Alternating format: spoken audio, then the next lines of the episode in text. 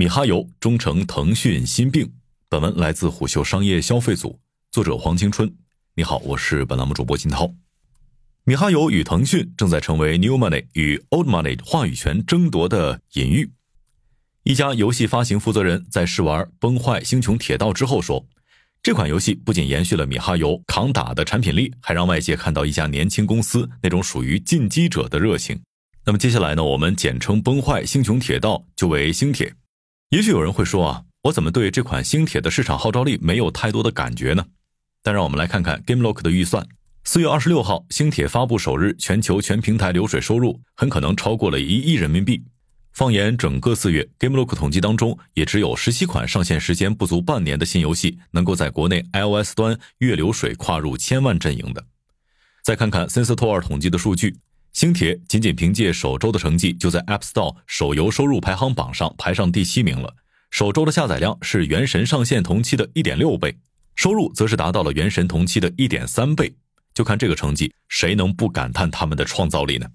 其实，在星铁公测之后，整个游戏圈都在关注着这款新游戏，特别是在四月十八号腾讯上线的《合金弹头觉醒》都成为了它的背景板时，市场才终于反应过来，在四月末这场没有硝烟的新产品战场里。米哈游终是成了腾讯的一大心病，一边是腾讯焦急等待着能够有一款接棒王者荣耀的爆款产品，不过很显然，合金弹头觉醒是不行了，它的压力肯定不小。而另一边呢，是米哈游的新作星铁一上线就以横扫之势霸榜，甚至在上线前的全网预约数就已经超过了三千万，在开放预约下载的当天就登顶美国、日本、韩国等一百一十三个国家和地区 App Store 的免费榜榜首。这些数据无一例外的都在向我们证明着，国内游戏格局的洗牌速度远比外界看到的还要剧烈。不少投资人正在从如何在腾讯、网易的重力下生存，转向毫不犹豫的崇拜原神。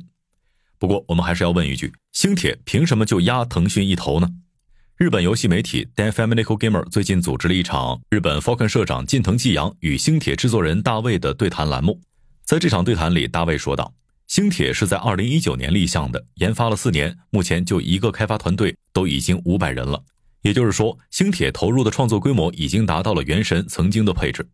让我们再回到这款游戏的实测，新上线的星铁在玩法创新上的突破其实并不算多。作为一款二次元回合制手游，它的优势很明显，操作门槛低，很容易上手，能帮米哈游扩充更大的用户基数盘。不过劣势同样也是显而易见的，这不是当下市场里流行的玩法。在玩家新鲜感过后，很容易沦为日常挂机打卡。对此，星铁制作人大卫解释了为什么要这么设计。他说：“一方面，我们团队经过调研发现，回合制角色扮演游戏能够拓展玩家人群，因为这种类型的游戏对于玩家来说比较友好，很容易操作。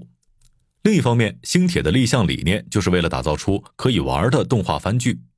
大卫也说了，星铁当中出现的每一颗星球，它的文案、美术设定，从开始到完成都需要花费一年的时间。光说角色文本都需要一个月，不过也正是因为这样，不论是星铁的剧情还是文案、画面效果，都是玩家津津乐道的核心竞争力。毕竟从《崩坏：学园二》《崩坏三》到《原神》，星铁米哈游的强大就在于不断打造二次元世界的产品创新力。回到二零一七年，《原神》立项首期研发成本高达一亿美元，米哈游 CEO 蔡浩宇在后来的演讲当中也透露，《原神》上线之后，每年还要再花两亿美元去维持研发运营。就算是放在整个国内手游行业里边，这也是一场惊天豪赌。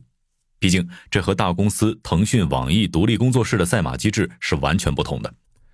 如今看来，米哈游笑到了最后，原神成为了一款现象级产品，彻底颠覆了过去业界的那些偏见。以前总有人说，像二次元这种边缘化的游戏品类很难做大的，但通过原神，我们看到腾讯游戏统治下的游戏版图开始出现裂隙了。而且外界也正在放大审视着腾讯这些年对于原神的执念。对于这个问题，一位接近腾讯内部人士向虎嗅表示，在腾讯游戏高管看来，原神充其量只是一两个项目对标的产品，大部分项目与原神的关联并不大，很难说腾讯仅仅因为一款游戏就调整整个业务方向。可是我们看到的却是，腾讯的确在阻击米哈游的突围，在一段时间里立项了多款二次元项目。然而，腾讯的那一套组合拳打下来，还是无法拖住米哈游的，更不要说像米哈游那样斩获二次元玩家的芳心了。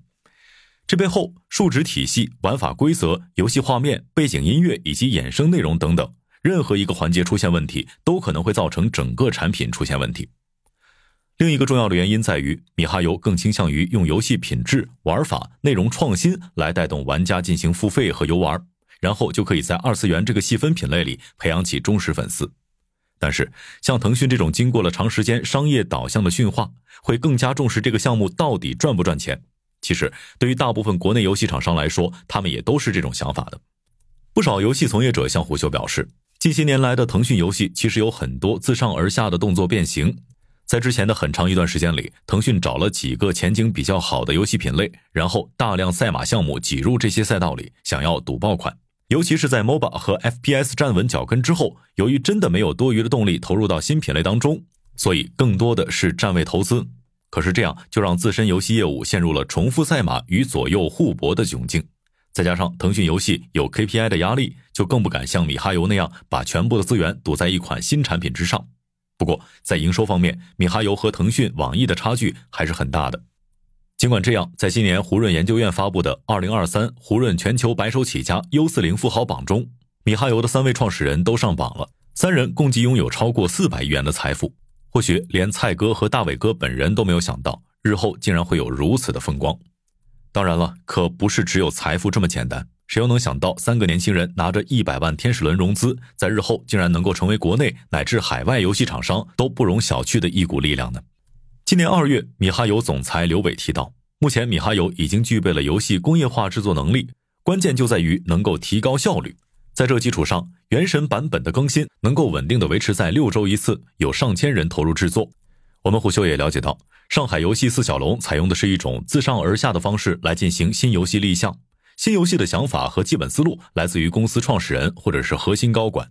尤其是在二零二一年年初兴起游戏行业全国学上海的论调之后，游戏行业或许正在改变潮水的方向。值得注意的是，腾讯、网易、米哈游都有一套成熟的游戏评级制度。不过不同的是，米哈游的团队成员通常都是结果导向型，类似于分管线的分工。胡秀了解到，米哈游的项目评级流程很复杂。这主要是因为米哈游会花费大量的人力进行预研工作，在各项目制作人把握团队大方向和市场情况等宏观问题的基础上，因为老板具有技术背景，会和大家一起作战。而且在米哈游团队中，老员工很愿意去纠正、促进新人的成长，这样就能够形成一种企业的文化传承，最终让米哈游与其他游戏厂商产生不一样的气质。当然，游戏开发到一定程度，运营和商业化团队会将产品推到新的高度。值得一提的是，综合 Senstor 的数据，其实不止米哈游，还有更多低调前行的游戏新贵值得被看见。像是莉莉丝、牧童科技、IGG、Happy 等，都是通过一款上亿流水的产品，在海外细分品类站住了山头。可见，游戏产品力才是至关重要的决定因素。当然，产品力也是通过海量研发投入、技术创新进化的结果。就像是腾讯、网易、米哈游都在自研人工智能生成内容的战术布局。值得一提的是，星铁推出的魔音共振机受到了玩家的一致好评。在这种情况下，玩家可以把任何图片上传到这款免费的 A I G C H 五页面，生成游戏的看板娘三月七。这恰好和刘伟在二零二三年开车时说过的话一模一样。他说，米哈游未来会在文创、科创两个方向加大投入，一方面增加产品的文化属性，另一方面重点投入卡通渲染、人工智能、云游戏。这样来看的话，大力发展自研，既是公司战略，也是米哈游管理层的意志。好，以上今天的商业动听，下期见。